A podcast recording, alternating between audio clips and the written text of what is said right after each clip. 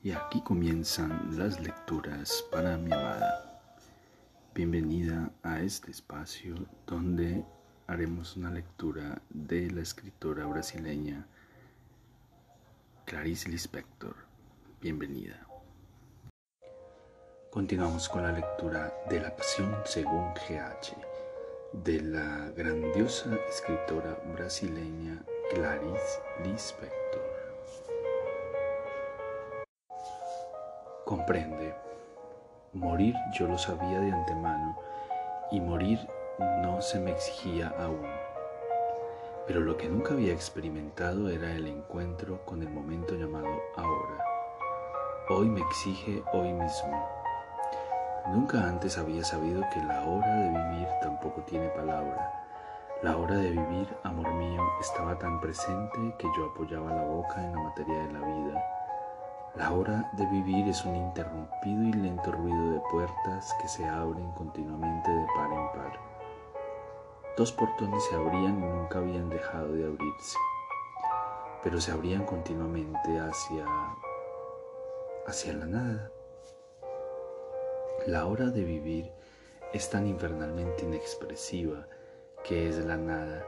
Aquello que yo llamaba nada estaba, no obstante, tan pegado a mí que era yo y por tanto se volvía invisible como yo lo era para mí misma y se convertía en la nada.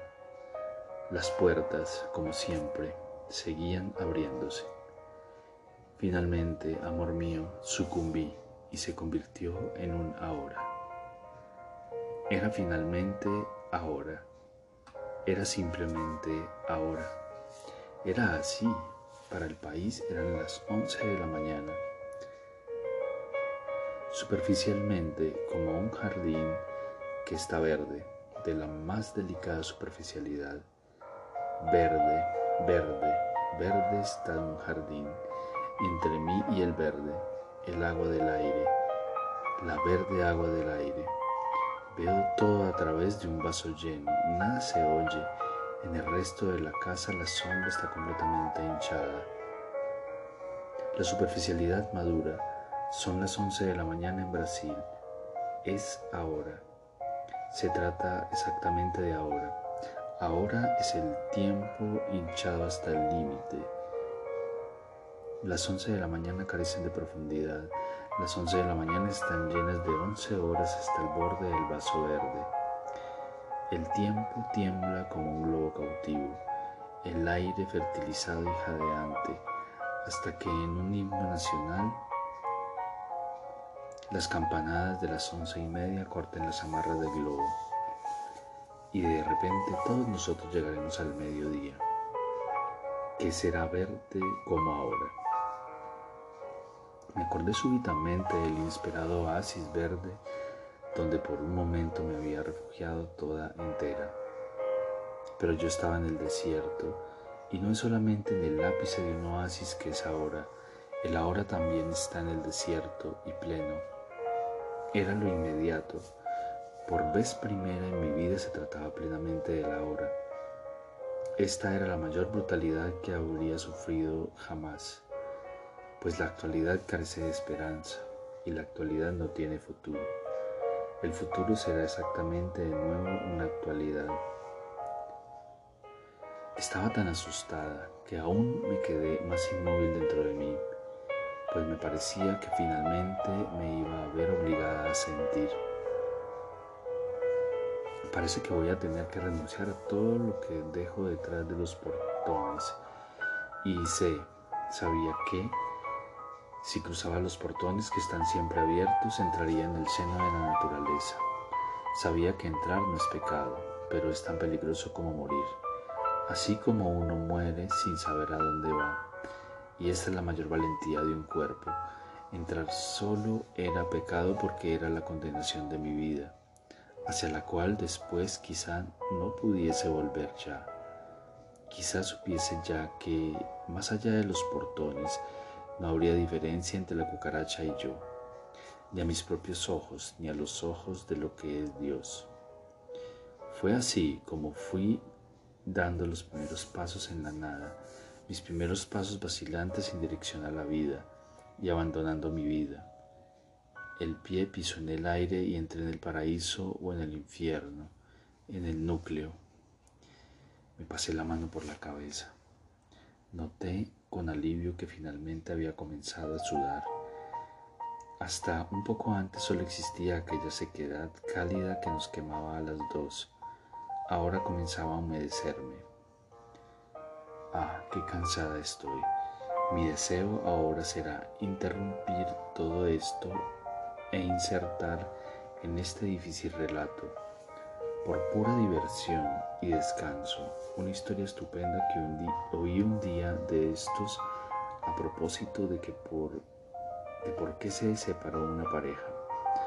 Ah, conozco tantas historias interesantes. También podría, para descansar, hablar de tragedias. Conozco tragedias.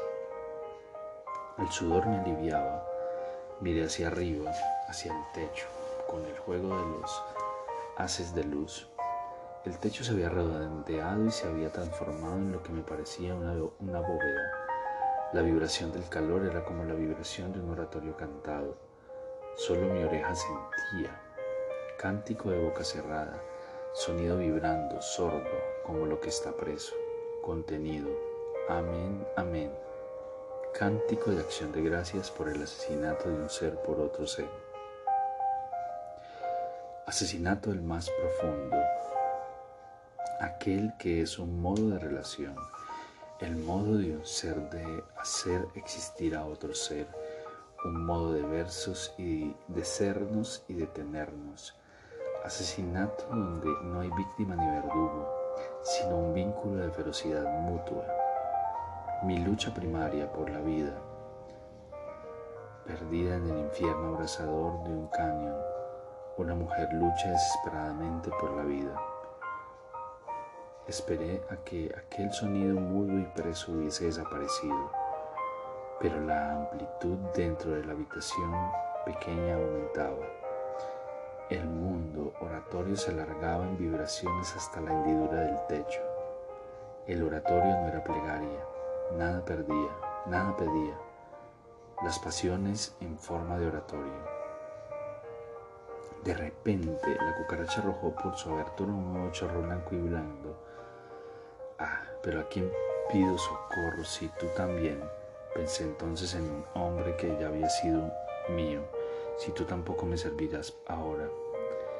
Pues como yo has querido trascender la vida y así la has superado pero ahora no voy a poder trascender, voy a tener que saber e iré sin ti a quien quise pedir socorro.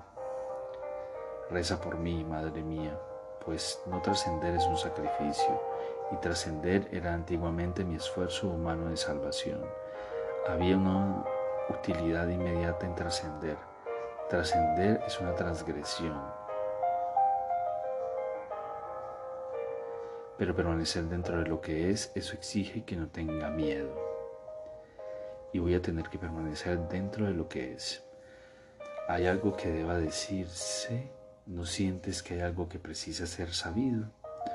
O, aunque más tarde tenga yo que trascenderla, incluso si luego el trascender nace fatalmente de mí como el aliento de lo que está vivo, pero después de lo que sé, ¿Lo aceptaré como un aliento de respiración o como un miasma? No, no, como un miasma. Tengo piedad de mí, quiero el trascender. Quiero que el trascender se apodere fatalmente de mí, que sea como el alito que nace de la propia boca, de la boca que existe y no de una boca falsa abierta en un brazo o en la cabeza. Era con alegría infernal como yo iba a morir. Comenzaba a sentir que mi paso espantoso sería irremediable, que estaba poco a poco abandonando mi salvación humana. Sentía que mi interior, pese a la materia blanda y, blanda, tenía, no obstante, fuerza para reventar mi rostro de plata y belleza. Adiós, belleza del mundo, belleza que me es ahora remota y que no quiero ya ya no puedo querer la belleza. Quizá nunca la he querido verdaderamente.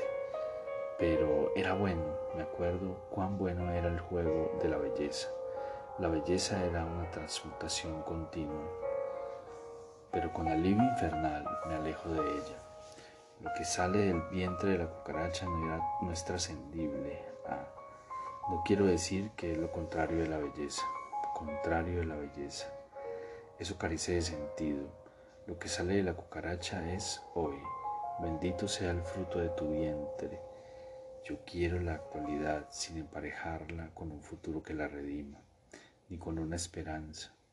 Hasta ahora lo que la esperanza quería era, en mí era solamente escamotear la actualidad. Pero quiero mucho más que esto. Quiero encontrar la redención en el hoy, en el ahora, en la realidad que está siendo y no en la promesa. Quiero encontrar la alegría en, ese, en este instante. Quiero a Dios en aquello que sale del vientre de la cucaracha, incluso si en mis antiguos humanos eso significa lo peor y en términos humanos lo infernal. Sí, yo quería, pero al mismo tiempo me sujetaba el hueco del estómago con las manos. No puedo, imploré a otro hombre que tampoco él había podido ni podrá jamás. No puedo, no quiero saber de qué está hecha lo que hasta entonces yo había llamado la nada. No quiero sentir directamente en mi boca tan delicada la sal de los ojos de la cucaracha, pues, madre mía, estoy habituada a capas empapadas, pero no a la simple humedad de la cosa. Pensando en la sal de los ojos de la cucaracha, con el suspiro de quien va a verse obligado a ceder un paso más, comprendí que aún me servía de la antigua belleza humana, la sal. Tenía que abandonar también la belleza de la sal y la belleza de las lágrimas, Tenía que abandonar también esto, pues lo que estaba a punto de ver era aún anterior a lo humano. No, no había sal en esos ojos. Tenía la certeza de que los ojos de la cucaracha carecían de sabor. Yo me había habituado a la sal. La sal era la trascendencia que me permitía apreciar un gusto y poder escapar a lo que yo llamaba la nada. A la sal estaba yo habituada me había construido toda entera en función de la sal, pero lo que mi boca no podría entender era la ausencia del sabor. Lo que todo mi ser ignoraba era lo neutro. Y lo neutro era esta vida que anteriormente yo llamaba, llamaba la nada. La nada era el infierno. El sol se había desplazado un poco hasta tocar mi espalda. La cucaracha seccionada también estaba al sol. No puedo hacer nada por ti, cucaracha. No quiero hacer nada. Es que no se trataba ya de hacer algo. La mirada neutra de las cucarachas me decía que no se trataba de eso. Y yo lo sabía. Solo, no, solo que no soportaba permanecer simplemente sentada allí, siendo, y por tanto quería hacer. Hacer sería trascender. Trascender es un desenlace. Pero había llegado el momento en que ya no era la cuestión, pues la cucaracha ignoraba todo aquello de la esperanza y de la piedad. Si no hubiese estado prisionera y hubiese sido más grande que yo, me habría matado con un placer neutro y aplicado. Del mismo modo que la violenta neutralidad de su existencia emitía que yo, porque no estaba presa y porque era más grande que ella, la matase. Era la especie de tranquila ferocidad neutra del desierto donde estábamos. Y sus ojos eran insípidos, no salados como yo los hubiese querido. La sal sería el sentimiento, la palabra y el sabor. Yo sabía que lo neutro de la cucaracha tiene la misma carencia de sabor que su materia blanca. Sentada, yo estaba en un trance de ser, sentada, en trance de ser. Sabía que solo cuando no llamase saladas o dulces a las cosas, tristes o alegres o dolorosas, o incluso con los matices de mayor sutileza, solo entonces no estaría trascendiendo y permanecería en la cosa misma. Esa cosa, cuyo nombre desconozco, era lo que yo, mirando la cucaracha, estaba ya consiguiendo llamar sin nombre me preguntaba el contacto con ese algo sin cualidades ni atributos. Era repugnante, la cosa viva sin nombre, ni sabor, ni olor. Insipidez. El sabor ahora no carecía de amargor ni propio amargor.